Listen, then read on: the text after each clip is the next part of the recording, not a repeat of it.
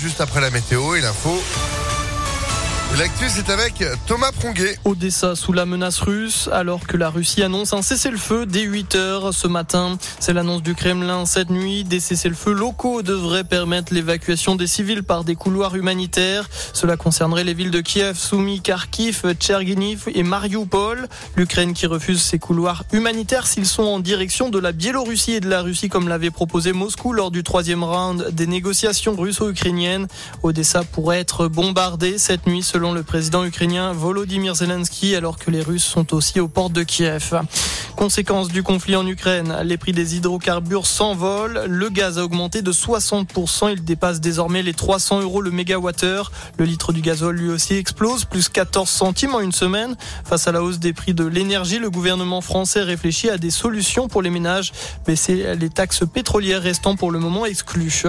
De leur côté, les sanctions contre la Russie devraient s'amplifier dans les prochains jours. La France, l'Allemagne, la Grande-Bretagne et les États-Unis se sont mis d'accord selon un communiqué publié par la Maison Blanche. Présidentielle en France, Emmanuel Macron a réalisé son premier déplacement de campagne.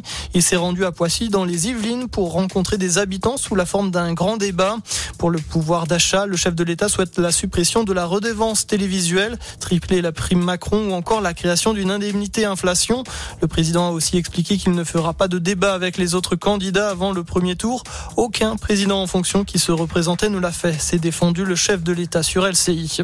C'est une première en France des entreprises vont être sanctionnées pour leur manquement en termes d'égalité salariale homme-femme. Une égalité calculée via un index. Pour la quatrième année consécutive, 16 entreprises ont enregistré des écarts de salaire trop importants entre les femmes et les hommes. Elles sont donc passibles de sanctions. Enfin, un mot de Ligue 2 avec le dernier match de la 27e journée. Toulouse l'a emporté facilement contre Dunkerque. Victoire 2-0 pour le TFC. Merci beaucoup. Retour de l'info, ce sera à 6h30 sur Impact FM et à tout moment impactfm.fr. 6h30.